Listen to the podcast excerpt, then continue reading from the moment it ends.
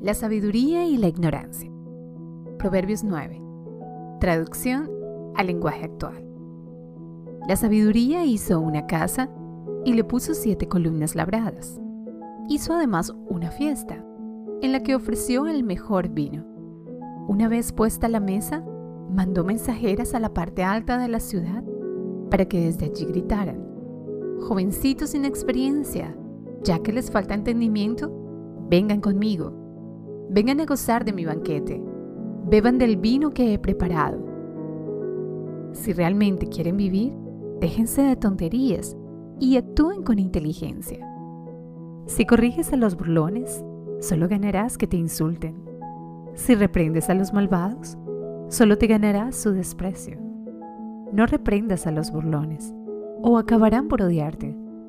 Mejor, reprende a los sabios, y acabarán por amarte.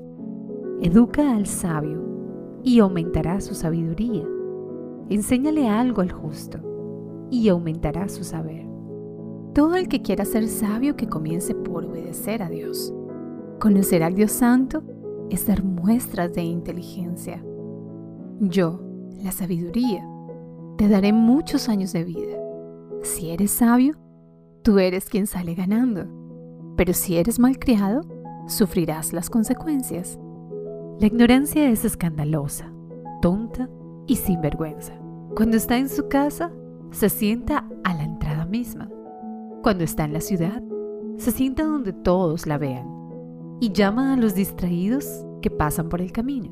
Jovencitos inexpertos, faltos de entendimiento, vengan conmigo. No hay nada más sabroso que beber agua robada.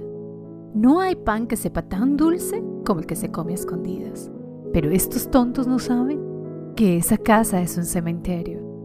No saben que sus invitados ahora están en el fondo de la tumba.